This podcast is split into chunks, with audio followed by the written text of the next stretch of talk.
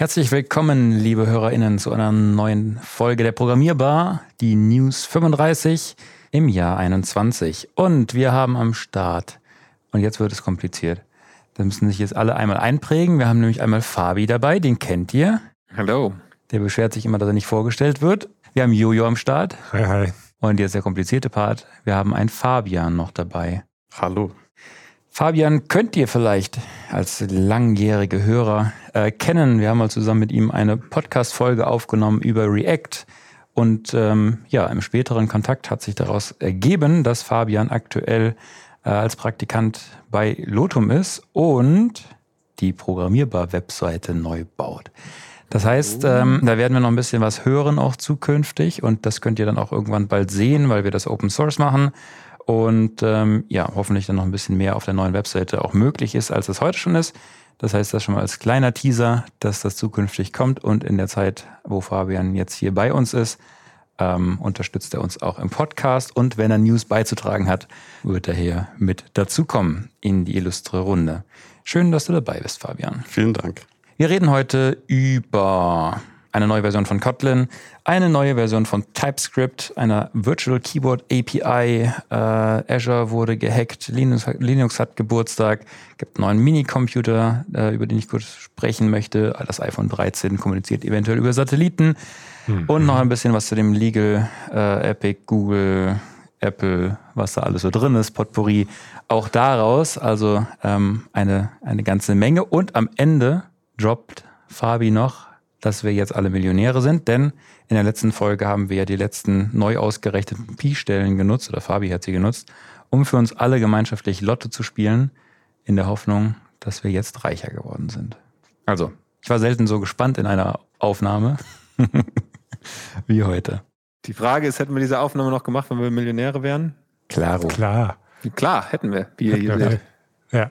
Dann steigen wir mit irgendwas ein. Kotlin 1.5 1.5.30. Mhm. Was gibt's Neues, Jojo? Also Kotlin 1.5.30 ist letztendlich die letzte Version vor dem nächsten großen Release der 1.6. Und äh, es sind ein paar Sprachfeatures hinzugekommen, die eigentlich erstmal als Preview so verfügbar sind. Eigentlich sind das nur zwei große. Das eine sind äh, Sealed When äh, Anweisung. Also ein When ist ja eigentlich in äh, Kotlin das, was man vielleicht aus in anderen Programmiersprachen unter Switch Case nennt. Ähm, und da ist es zum Beispiel in anderen Programmiersprachen auch so, dass die exhaustive sein müssen, also dass sie sozusagen alle möglichen Ausprägungen des äh, abgefragten Feldes, verglichenen Felds eigentlich ähm, aufführen müssen, sodass man sicher ist bei der Programmierung, dass man alles be bedacht hat. Und das war bisher eben in Kotlin noch nicht so, wurde aber wohl sehr häufig nachgefragt. Und deswegen hat man sich jetzt dazu entschieden, das wirklich so einzuführen, dass man das eben sicherstellen muss. Das heißt, man muss entweder wirklich alle Felder, die zum Beispiel einen Enumeration-Typ jetzt irgendwie ausbringen könnte, müsste man aufführen. Man hat aber auch die Möglichkeit, über else letztendlich ein Default-Handling zu implementieren. Und was wäre was wär vorher passiert? Vorher wäre gar nichts passiert. Also du hättest es einfach so schreiben können und du hättest einfach sozusagen bei diesem Fall einen Fall-Through gehabt und den nicht äh, gehandelt. Also, okay, also nichts, ähm, kein Fehler oder sowas, sondern ja. einfach komplett nicht gehandelt. Mhm. Ja. Um das jetzt zu aktivieren, müsst ihr letztendlich äh, in euren Projekteinstellungen eben die Language-Version auf 1.6 äh, hochstellen. Und momentan ist es so, dass... oder 1.5.30? 1.6, also muss es sozusagen in der 1.5.30 trotzdem die Language-Version auf 1.6 ah, okay. hochsetzen, damit das schon greift und halt der Compiler die entsprechenden Warnungen ausgibt. Und ähm, genau, in der aktuellen Version 1.6 wird es erstmal bei einer Warnung bleiben. Ab der Version 1.7 ist es so, dass es wirklich zu einem Fehler kommt. Also da muss man sozusagen auch aktiv sein, Source Code eigentlich anpassen und sozusagen dieses Handling dann eben durchzuziehen und sicherzustellen, dass man alles dort. Oder der, der Switch Case Block, ich sage Switch Case Block, der When Block das macht, äh, was er eigentlich soll. Gibt es irgendwelche Argumente dafür, das, dass man nicht alle Fälle handeln muss? Ich meine, es ist so ein bisschen der Punkt, dass ich eigentlich auch bei Dartcode finde, äh, äh, da ist es nämlich so, dass man das machen muss und dass es mich am Anfang ein bisschen gestört hat, weil ich gerade aus Kotlin und JavaScript oder TypeScript, glaube ich, auch irgendwie gewohnt war, dass ich einfach diese Fälle weglassen kann und sage, okay, ich will wirklich nur das abbilden, was ich irgendwie handeln will. Ähm, ich weiß nicht, ich glaube, es ist wirklich halt eher so ein Ding, dass man sagt, äh, ich will halt bei der Implementierung eigentlich nichts vergessen haben. Also, Aber ich meine, du kannst ja jetzt dann auch, wenn ich es richtig verstanden habe, einfach von else hinpacken. Genau. Und dann sind alle anderen Fälle praktisch, auch wenn ein neuer Fall hinzukommt, dann wirst du nicht darauf hingewiesen, sondern das ist dann letztendlich ähnlich. Mich stört manchmal so ein bisschen einfach dieser zusätzliche Default-Block, den ich dann irgendwie schreiben muss, weil ich immer sage, okay, das ist irgendwie so ein bisschen, das heißt obsoleter Code, aber äh, ja, ist schon sinnvoll da, dass man wirklich sagt, okay, ich habe mir explizit darum Gedanken gemacht, dass es diesen Fall geben soll und ich alle anderen Fälle, die ich nicht explizit gehandelt habe, eben dort drunter dann zusammenfasse. Ja, ähm, eine weitere Neuerung, kleine Neuerung, ähm, es gibt ja Functional Types, also die man halt ja, die eigentlich da mal nur ein Funktionsinterface irgendwie anbieten. Die kann man auch als Supertype letztendlich einbinden und da gibt es ja mit den Kotlin Core Routinen die Möglichkeit, halt sogenannte Suspend-Funktion zu definieren und das kann man jetzt sozusagen auch in das Interface mit reinziehen. Das heißt, wenn es eben ein Functional Type gibt, kann ich den äh, sozusagen in der Supertype-Deklaration eigentlich dann auch mit Subspend äh, definieren, um dann zu sagen, hey, das soll eben eine Funktion sein, ich will da eine Funktion implementieren, die eben ähm, ja asynchron gehandelt werden kann. Ähm, das waren so die kleinen Sprachfeatures, die hinzugekommen sind. Und jetzt ist es zum anderen so, dass eben das Kotlin im Kotlin Native-Bereich sich oder auch sagen wir, diesen ganzen nativen Bibliotheken was einiges getan hat. Also zum einen ist es so, dass ich eben über die, beim Plugin die Möglichkeit habe, meine Cocoa Pods direkt im Gradle zu definieren. Das ist sozusagen ein Plugin, was dann eben äh, installiert werden kann. Und damit muss ich gerade für ein Projekt, wo ich zum Beispiel wirklich iOS eben ansprechen möchte, mehr eben im iOS-Code ähm, meine Core-Pods verwalten, sondern kann das alles sozusagen an der zentralen Stelle in meiner Build-Gradle-Datei dann machen, um dort eine zentrale Verwaltung eben meiner Abhängigkeiten auch für ein äh, Projekt oder Multiplattform-Projekt eben dann vorzunehmen. Und es ist jetzt wohl auch einfacher, gerade bei Multiplattform-Projekten halt eben nicht nur mit Bibliotheken ähm, die einzubinden, die mit Kotlin Native eben ähm, gebaut wurden, sondern auch Bibliotheken, die im Syntax-Block eben des Build-Skripts definiert sind, um damit sozusagen gerade für C und Objective-C und Swift-Libraries eben die besser in das Projekt einbinden zu können. Das war schon, genau. Die Version 1.6 wird es dann im November, glaube ich, geben, nach dem geplanten Release-Zyklus. Fabi, wie sind die Lottozahlen? Du kannst nicht mehr warten. ich dachte, wir lösen das erst am Ende auf. Jetzt die Frage, wir haben ja, wir haben ja an zwei Tagen gespielt, ne? Also. Wir haben ja, wir haben ja in der Erziehung vom äh, Samstag und in der Erziehung vom Mittwoch teilgenommen. Die vom Mittwoch waren 6, 9, 11, 12, 24, 33 und die Superzahl 7. Kommen wir zum nächsten Thema. Dann Samst nach Samstag kannst du mich ja nach dem nächsten Inhaltsblock fragen. Und dann okay, alles klar. Ich wollte heute kurz erzählen, weil ich das einfach cool fand. Äh, es nennt sich ein, es wurde ein neuer Minicomputer ähm, vorgestellt, der nennt sich PoCuter vielleicht, also wie das Hinterteil Po und dann Cuter wie Computer.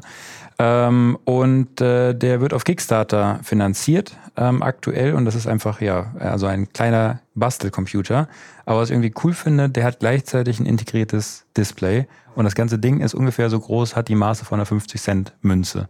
Ähm, und auf diesem Ding ist halt irgendwie alles mit drin. Also du hast ein, äh, das Gehäuse, den Akku, ein Display, WLAN und Bluetooth, einen Prozessor und ich glaube auch ein bisschen, ja, irgendwie ein bisschen Speicher, äh, obwohl der relativ klein ist. Und ich weiß nicht, ja, ich finde das irgendwie beeindruckend, weil das ist ja dann auch eher nur so ein Bastelding, so was man hat, aber wie diese Stufen dann noch weitergehen für den auch irgendwie Hobbybereich von Raspberry Pi zu dann jetzt eben diesem Ding, was selbst ein Display hat und irgendwie dann. dann Ach, das ist wirklich, aber es ist auch ein, ist auch ein OLED-Display, nicht so ein Monochrom-Display, sondern es ist wirklich ein OLED-Display. Ja. Und irgendwie musste ich an dich, Fabi, denken, du kommst jetzt hier wieder mit dem MQQG, MQTT-Broker und willst irgendwelche anderen Sachen daran anbinden und da weiß ich nicht, irgendwas das klingt auf jeden Fall cool. Also ich meine, ich bin noch, ich hatte mir vor Ewigkeiten erzählt, dass ich meinen kleinen Computer für meine Gartenbewässerung baue. Ja. Äh, dann irgendwann eingeschlafen ist, das Projekt, aber ich meine, vielleicht finde ich ja noch irgendeinen Anwendungsfall, was ich da auf dem Display anzeige. Ja, stimmt. Was soll denn das Ding kosten? Die Bewertung in dem Artikel war es nicht ganz so billig, aber ich meine irgendwie um die 50 Euro. Ich glaube 45. Ja. Ja, sowas. Ja, ich glaube, hier steht, ich bin gerade drauf, der Special, Special Early Bird Preis bei Kickstarter war 39. Hm. Kann man schon für eine Spielerei mal ausgeben. Musst du noch irgendwie so, eine, so ein Armband dran basteln, dann kannst du dir eine Uhr draus bauen. Ähm, es gab ja sogar noch auch so äh, Beschleunigungssensoren, Temperatursensor und Lichtsensor. Ist auch schon drauf. Da kannst du auch ein bisschen was machen. Dann könntest du, du bräuchtest noch einen Wassersensor, Fabi, ne? Nee, das kannst du separat anbinden. Ne? Ich glaube, ich würde mal sagen, den, den Feuchtigkeitssensor würde ich schon separat irgendwo und dass der das dann schickt. Und der schickt das ja auch über irgendwelche Broker. Gut, Fabian, du hast uns was zu erzählen über die Virtual Keyboard API. Genau. Was ist das? Da einen neuen Working Draft, das heißt einen neuen Vorschlag, wie sich das ganze, also ganze Web so ein bisschen verändern kann bei W3C.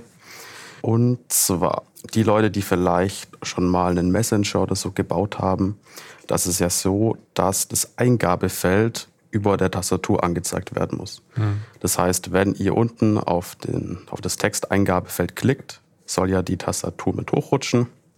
Und das klappt auch, wenn man jetzt das Ganze absolut zum Beispiel positioniert oder fix positioniert und dann einfach unten an den Bildschirmrand hinklebt. Das funktioniert deshalb, weil durch das Ausfahren der Tastatur der Viewport kleiner wird.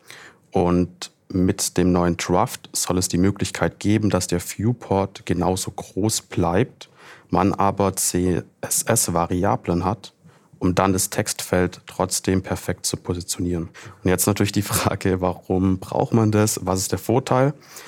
In dem Draft gibt's, ähm, sind ein paar Grafiken mit drin und vor allem Grafiken zu einem Dual-Screen-Device.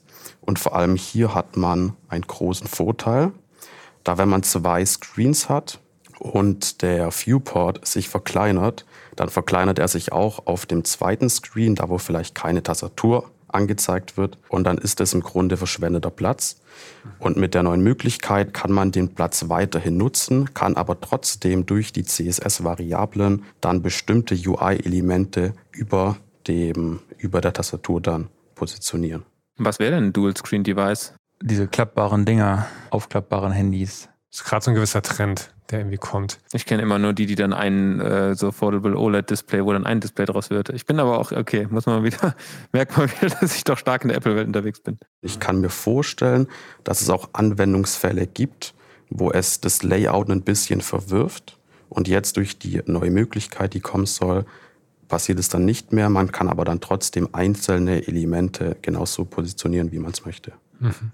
Ich meine, ist ja generell klingt es ja, bei, bei dem anderen musste man einfach davon ausgehen, dass der Viewport sich verkleinert, aber wenn du einfach expliziter gegeben bekommst, eine Höhe, die sozusagen jetzt einfach drüber liegt über deinem Screen und so, klingt ja, also es klingt grundsätzlich einfach sinnvoll, so vorzugehen. Da kann ich mir auch schon vorstellen, dass es, dass man ein schöneres Handling damit bauen kann. Ist es ein Wert oder zwei Werte? Also hast du nur eine Höhe praktisch oder ist irgendwie auch was, dass du in der, in der, an der Seite noch was anzeigen kannst? So wie ich es gesehen habe, funktioniert das genau gleich wie bei den Safe Area Inset Variablen.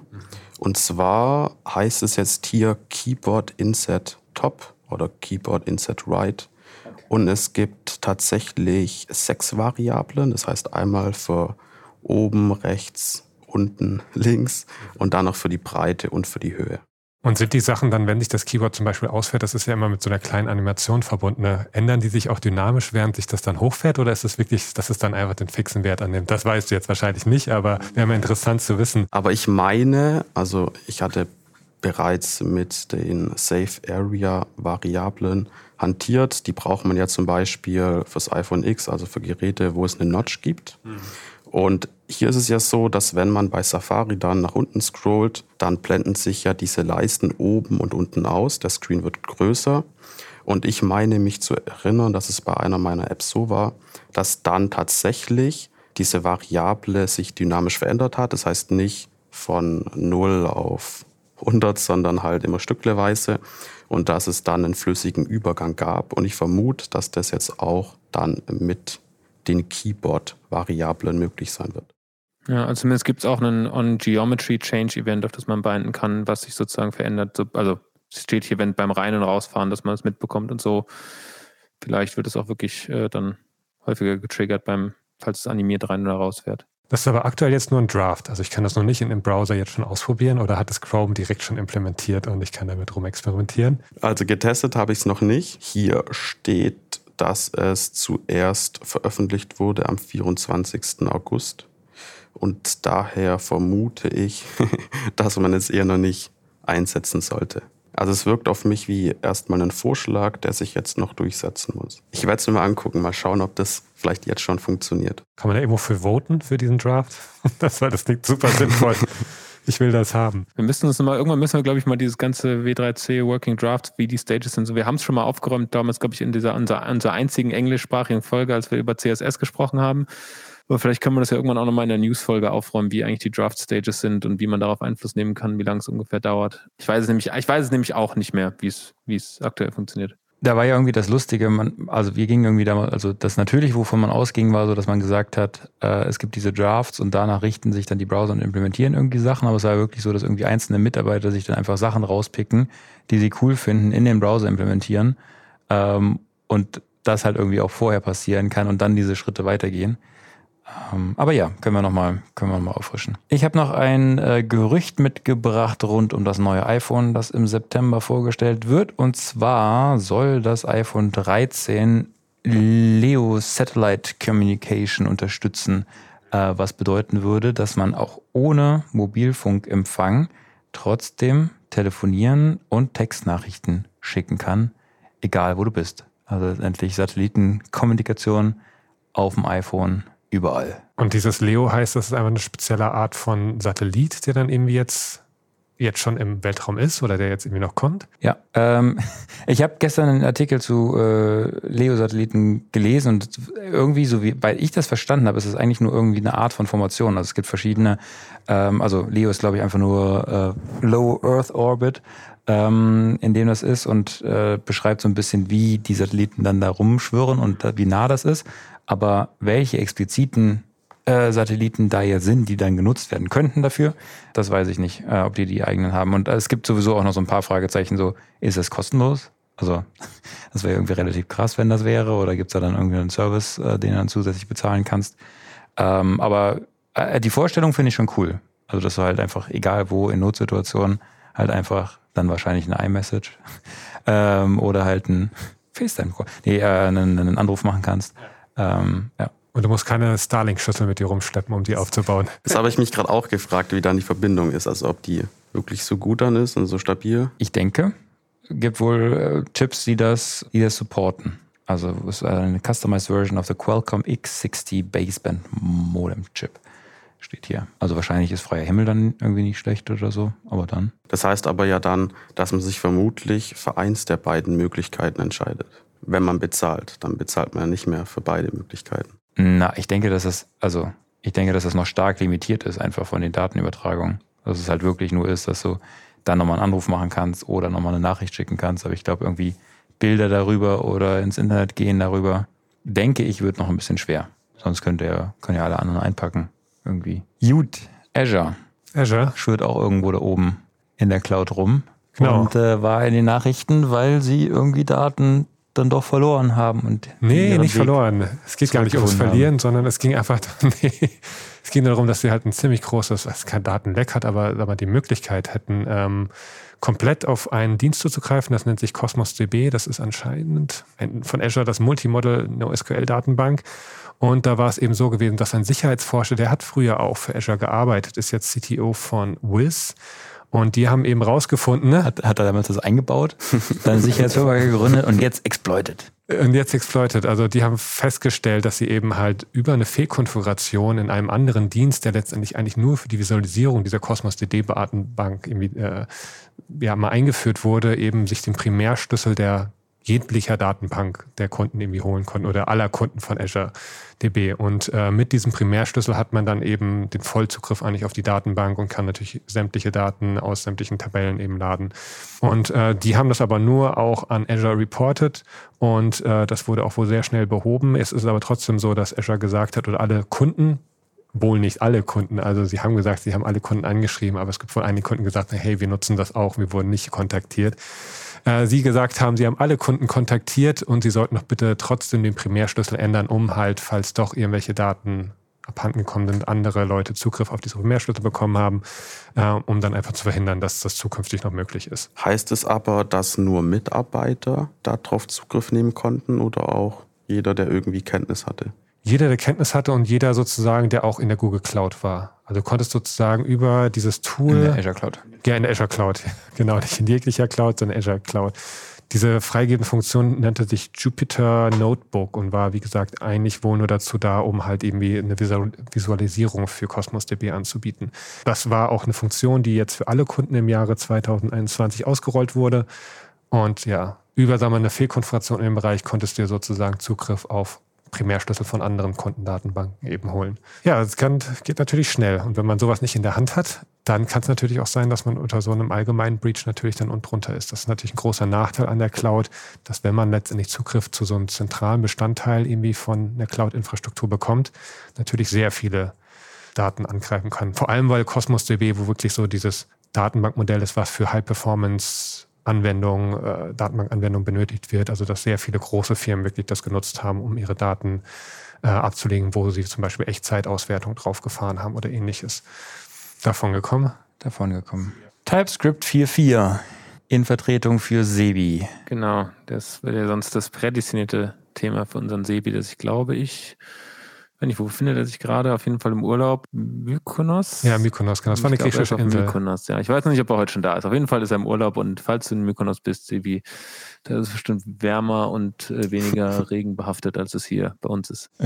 genau, also äh, Sebi, I hope I do you justice. Ähm, TypeScript 4.4 ist rausgekommen und ich habe mir mal drei Themen rausgepickt, die ich ganz interessant aus TypeScript 4.4 fand. Und zwar eine Sache, die bestimmt schon den meisten Leuten, die mit TypeScript gearbeitet haben, das eine oder andere Mal aufgefallen ist und bestimmt genervt hat, ist die Sache mit Typeguards in if-Bedingungen. Also ich habe ja zum Beispiel die Möglichkeit, dass ich sagen will, ich will irgendein Argument äh, oder habe irgendeine Variable und ich weiß nicht, was sie ist und will halt checken, ist es ein String, ist es ein Number, dann habe ich die Möglichkeit per Type of Variable equals String nachzuschauen, ist es denn ein String?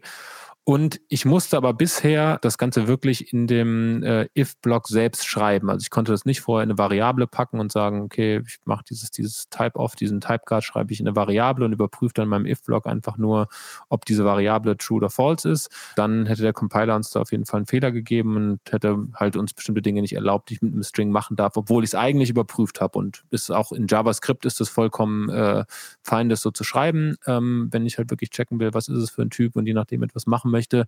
Aber TypeScript hat es bisher nicht supportet. Und jetzt endlich ist dem so, dass ich das auch in Variablen schreiben kann und beim if-Block einfach nur die Variable überprüfen kann. Und TypeScript supportet somit da jetzt ein, eine Art, es zu schreiben, wie man sonst in JavaScript eh schon schreiben würde. Und das Ganze funktioniert nicht nur für ähm, Type-Off. Ich kann das auch zum Beispiel machen, wenn ich irgendwie einen Union-Type habe, irgendwie, keine Ahnung, irgendeinen Type, der als zwei Objekte als Ausprägung haben kann, die beide einen Parameter Type oder Kind oder sowas haben. Keine Ahnung, das eine ist ein Circle, das andere ist ein Square. Das ist, glaube ich, das Beispiel aus der Dokumentation, wo ich danach überprüfen kann, sozusagen hat dieses Objekt ähm, als äh, beim Parameter Kind den Value Circle. Dann kann ich das in eine Variable schreiben und auch in einem if-Block oder ähnlichem überprüfen. Und ähm, das ist auf jeden Fall eine ganz coole Sache und äh, macht den Code, glaube ich, an ein, zwei Stellen äh, ein bisschen schöner und leserlicher und kann man einfach ein bisschen schöner schreiben.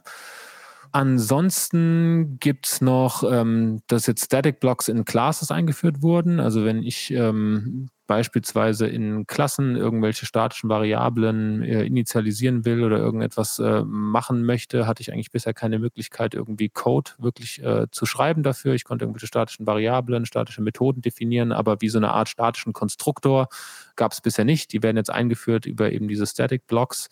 Ähm, das heißt, ich kann einen statischen Block definieren in meiner Klasse, einfach annotiert mit Static und geschweifte Klammer auf, geschweifte Klammer zu, was sozusagen beim, äh, ja, beim äh, Hochfahren meines Codes ähm, direkt ausgeführt wird, wo ich zum Beispiel Variableninitialisierung machen kann oder ähnliches.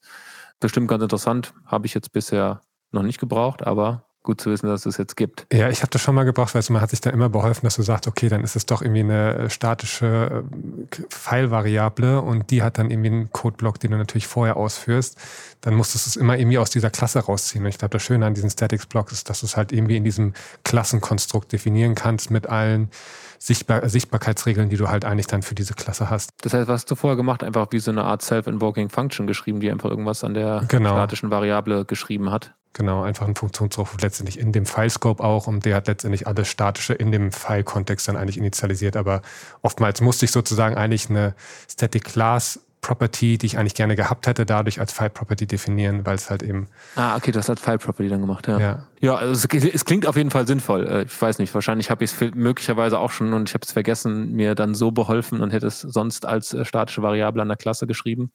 Auf jeden Fall cool, das Ganze jetzt zu haben. Und ansonsten, was ich noch ganz, also gibt einige interessante Sachen. Wir packen äh, den, das Announcement von Microsoft äh, in die Show Notes. Ich habe nochmal gepickt das äh, Exact Optional Property Types. Man hat jetzt ähm, über das Flag Exact Optional Property Types in TypeScript die Möglichkeit, dass man optionale Parameter an einem Objekt, also beispielsweise, wenn man, also bisher definiert man ja optionale Parameter in einem Objekt einfach mit einem äh, Fragezeichen und definiert dann, von welchem Typ es ist. Und bisher ist es so, dass wenn man geschrieben hat, das Beispiel hier ist Age Fragezeichen Doppelpunkt Number, also wir haben irgendein Alter, was äh, optional ist, dann ist es eigentlich dasselbe, wie wenn ich schreiben würde Age Fragezeichen Doppelpunkt Number oder undefined. Also es war bisher, wenn ein Parameter in einem Objekt optional ist, das gleiche, ob ich, ob es wirklich nicht dort, nicht da ist, dieser ganze Key an dem Objekt überhaupt nicht existiert, oder ob der Key da ist und den Value undefined hat.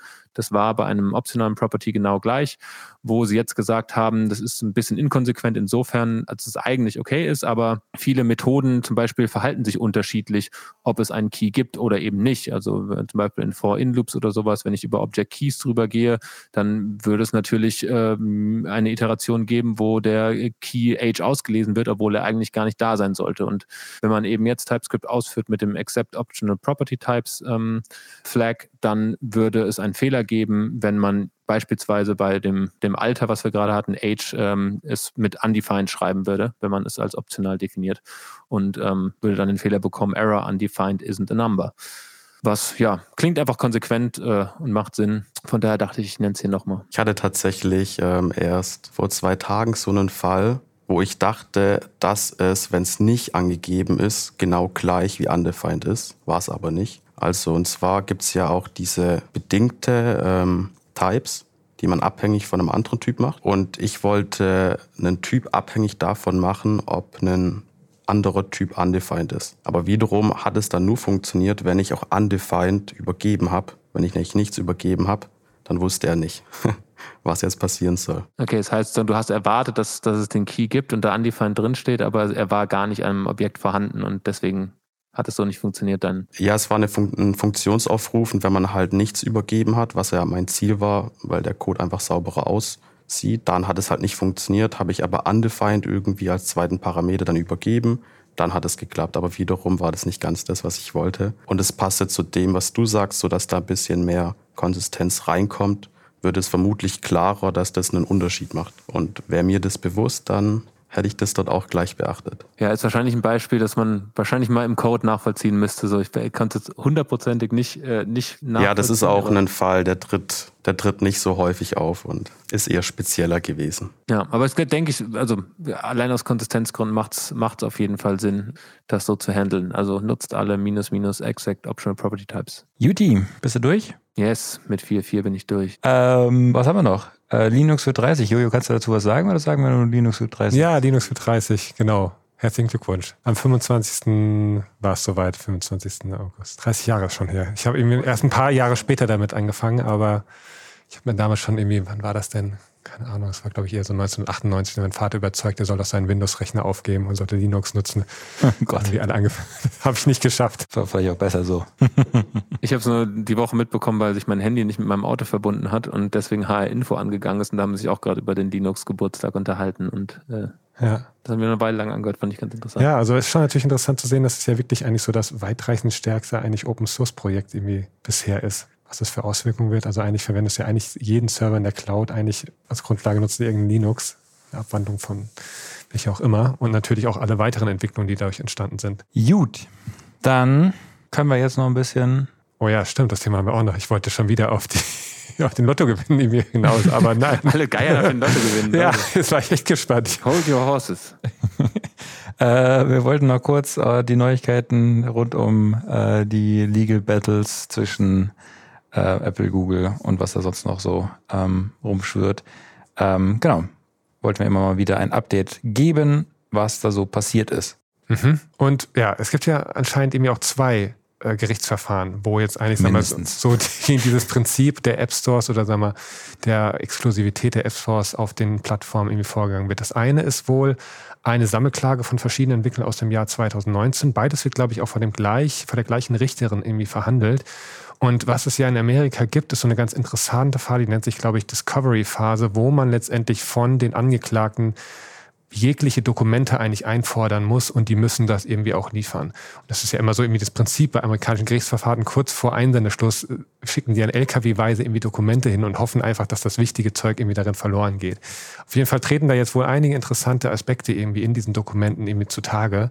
Wir können mal so ein paar irgendwie da rausziehen. Also ich glaube, das eine ist, dass teilweise gerade wohl beim Google Play Store Google bis zu 25 Prozent eben seiner Gewinne an Telcos weiterreicht, um einfach zu verhindern, dass alternative, alternative App Stores, äh, Play Stores, muss man ja dann sagen, auf den Geräten entstehen. Ja, dann kann man auch natürlich verstehen, warum sie vielleicht 30 Prozent irgendwie selber nehmen, wenn sie das dann irgendwie so, äh, so großzügig irgendwie weitergeben. Also man merkt schon, also auch bei diesen ganzen Gerichtsunterlagen oder auch den Auszügen, also es ist ja eher so, dass man über Twitter jetzt irgendwie so einige Stellen irgendwie zu Gesicht bekommt und dokumentiert bekommt und sich die Entwickler darüber auslassen oft so den Eindruck, jeder ja, hat Google und vielleicht auch Apple versucht, in der Vergangenheit sehr stark natürlich ihr Monopol zu schützen. Zudem sie ja auch zum Beispiel ja mit bestimmten Anbietern wie zum Beispiel Netflix, also ich glaube, Netflix wollte sozusagen einen eigenen Bezahldienst, eben eine eigene Bezahlschnittstelle implementieren. Und das wollte Google natürlich auch verhindern und ihnen dann gesagt hat, hey, wir können euch besondere Konditionen eben anbieten. Äh, was es genau letztendlich geworden ist und ob Netflix darauf eingegangen ist, weiß ich jetzt gar nicht genau.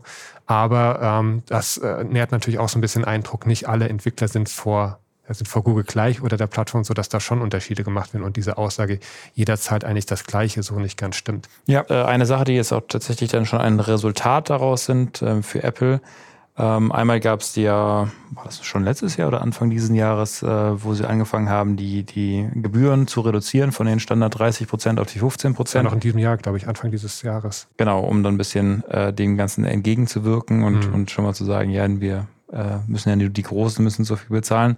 Aber darüber hinaus ähm, gibt es jetzt noch ein, äh, eine weitere Sache. Und zwar dürfen jetzt App-Anbieter erstmal nur in den USA, also nicht weltweit, ähm, dürfen über alternative Bezahlwege informieren. Also sprich, wenn, wenn vorher sowieso durch irgendwas eine E-Mail-Adresse ausgetauscht wurde, ist es jetzt den Entwicklern erlaubt, über diese E-Mail zu promoten, dass es alternative Bezahlwege gibt und dass man nicht das Apple-Bezahlsystem nutzen muss ähm, an der Stelle. Darf man das auch in der App? Das darf man, glaube ich, nicht in der App machen. Ich denke nicht in der App, nee. Du musst vorher sozusagen irgendwie an die E-Mail-Adresse gekommen sein, durch einen Supportfall, weil es das die große Frage, wie kommen jetzt die Apps an diese E-Mail-Adressen von ihren Kunden? Kann ja schreiben, wenn du das günstiger haben willst, schreib uns eine E-Mail. Vielleicht wird es so in Zukunft passieren, aber weißt du, das ist natürlich so der Vorwurf von einigen Entwicklern, dass sie sagen, hey, Apple, dann teil doch mal bitte deine ganzen Benutzerinformationen, die meine App nutzen mit uns, sodass ich alle E-Mail-Adressen, Kontakt-E-Mails irgendwie zur Verfügung habe und die anzuschreiben und wir diese alternativen Bezahlwege zu informieren. Ja. Genau. Dann ist es so, dass also eine andere Sache, dass äh, da haben sie auch dann welche darüber beschwert. Bis jetzt gab es 100 Stufen, ähm, was etwas, was ein In-App-Kauf kosten kann. Äh, das wird jetzt auf 500 erweitert, dass einfach mal mehr Flexibilität in der Bepreisung letztendlich hat. Ähm, und dann gab es noch, insgesamt haben sie sich darauf ähm, geeinigt, dass sie 100 Millionen Dollar äh, Entschädigung ähm, auszahlen, und zwar an alle US-Entwickler, die in einem bestimmten Zeitraum, 2015 bis 2021, äh, mindestens eine App im Store hatten. Und dann geht es darum, was sie irgendwie, ähm, was die umgesetzt haben und äh, kriegen dann irgendwie mindestens 250 Dollar, maximal 30.000 Dollar. Ähm, und wenn das nicht ausgeschöpft wird, äh, wird trotzdem so lange weiter ausbezahlt, bis diese 100 Millionen Dollar weg sind. Dazu haben sie sich dann auch noch bekannt, ähm, praktisch diese Entschädigungszahlung zu leisten. Ja, aber die Entschädigungszahlungen sind für die Vergangenheit, aber in der Zukunft ist nichts groß anders. Das heißt, sie zahlen in fünf Jahren wieder Entschädigung oder wofür ist die Entschädigungszahlung?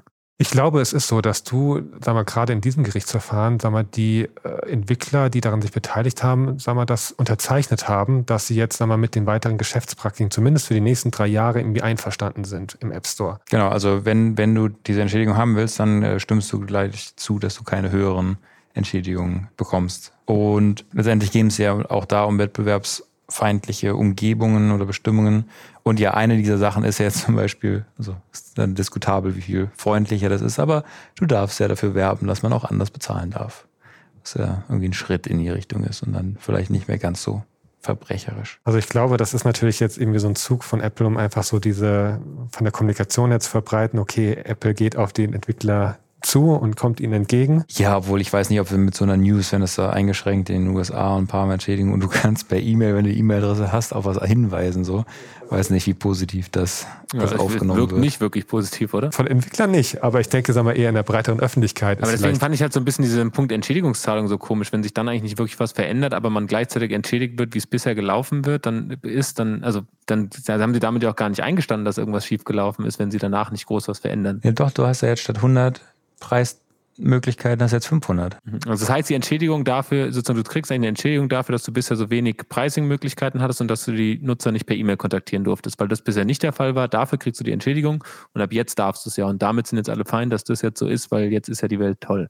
Ja. Und dass es nur an die US-Entwickler ausgeschüttet wird, liegt einfach daran, dass nur vom US-Gericht geklagt wurde von US. Deswegen. Das heißt, das müssen jetzt die anderen Länder nachholen. Ja. Aber natürlich kann da noch viel kommen. Also das ist ja erstmal, glaube ich, jetzt eine außergerichtliche Einigung in diesem einen Gerichtsverfahren. Ist es denn schon soweit, dass es irgendwie gesettelt ist? Ich bin mir nicht ganz sicher. Aber natürlich ist immer dieses große andere Thema Epic, VS, Google und Apple ja auch noch. Genau, das, da werden wir noch ein paar Folgen Updates geben können. Fantastisch. So, jetzt aber. Wir sind keine Millionäre. Ach, Fabi. Schade. Ja, wir haben eine große Trefferquote gehabt. Also ich habe euch ja schon die Zahlen vom Mittwoch vorgelesen. Ich erspare euch jetzt die Zahlen vom Samstag. Ich gebe euch einfach nur die Zusammenfassung. Und zwar, dass wir jeweils eine Zahl getroffen haben äh, am Mittwoch und am Samstag. Und es war beides mal die gleiche, beides mal die Zahl 24.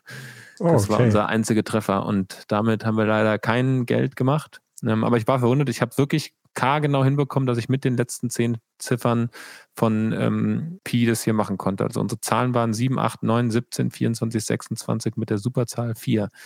Also falls es jemand nochmal probieren möchte, äh, sind wirklich tolle Zahlen. Vielleicht klappt es beim nächsten Mal besser.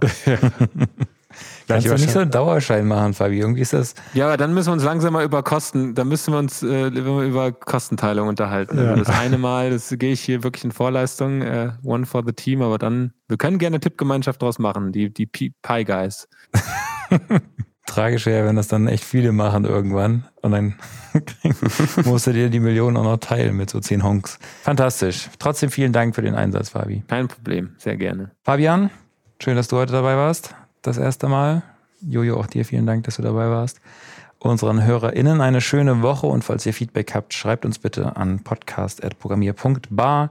Freut euch auf die bald kommende neue Webseite und wir hören euch, nee, ihr hört uns nächste Woche wieder. Bis dahin, alles Gute, ciao. Ciao. Tschüss.